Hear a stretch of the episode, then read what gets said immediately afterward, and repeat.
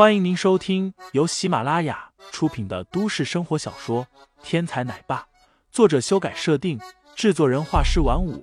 感兴趣的听众老爷们，赏个三连，点亮我的关注，点亮你的夜空。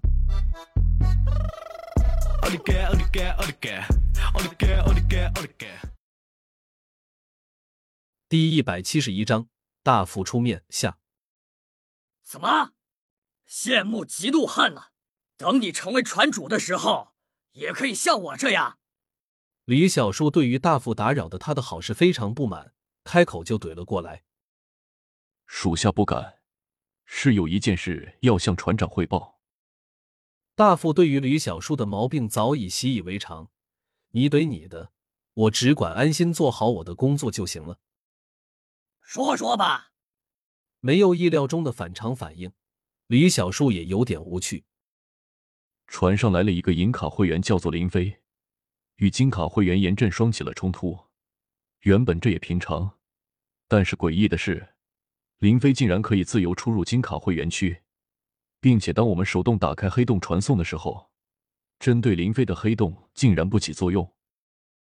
属下已经将严振双传送离开，但是不知道对林飞怎么处理。从目前所知道的信息看，这个林飞为人张狂。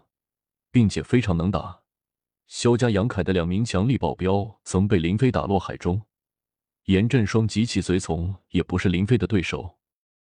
大副三言两语将林飞的情况简单介绍了一下，并且将林飞与杨凯、严振双等人的矛盾都说了一遍，最后提醒道：“对了，这个林飞是和白子梅等人一起上船的，如果被他发现白子梅失踪的话。”事情可能会有些麻烦，找几个硬手，先去试探一下他的底细，必要的时候可以动用热武器。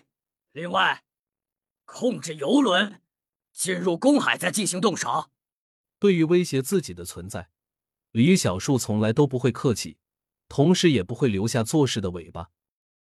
公海上动手，就算死再多的人，世界各国都管不着。是，大副答应了一声，退出房间。纱帐之内，罗非鱼手抚李小树的胸口，轻声道：“这一次，我怎么感觉有点心慌？”一直以来，罗非鱼都有一个特殊的能力，就是很多时候他都能预估事情的走向，其准确度接近百分之百。李小树拍了拍罗非鱼的小手，道。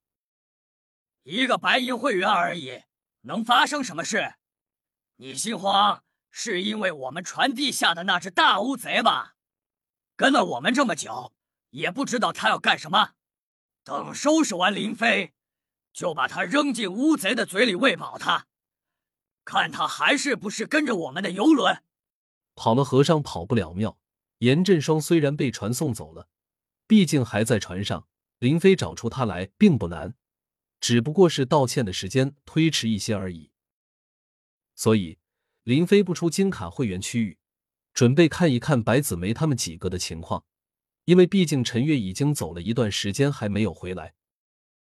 当林飞走过玻璃门，现场无论是金卡会员还是银卡会员都自动散开，让出了一条道路。一个银卡会员在船上这么强势的，林飞可是第一个。林飞的目光扫视一圈，视线所及，所有人的目光里都带着一丝敬畏，只有韩氏集团的一众美女眼神之中带着欣喜。眼前这个人是他们的同事，使他们遇到了委屈可以帮他们出头出气的同事。林飞越是强势，他们越是欣喜，甚至许多人的眼中都焕发出不一样的神采。这样的一个男人，谁不想要？正在这时，林飞的口袋里响起了一阵童音：“老爸来电话了，老爸来电话了。”能够出现在这个地方的人，无疑不是在某一个方面有突出贡献的人。无论是谁的铃声都是比较正经的，但是林飞这个声音太过不和谐了。不过林飞却毫不在意，因为这是韩萌萌的手笔，小丫头把自己的声音录进了手机里。然后设置成了林飞的手机铃声。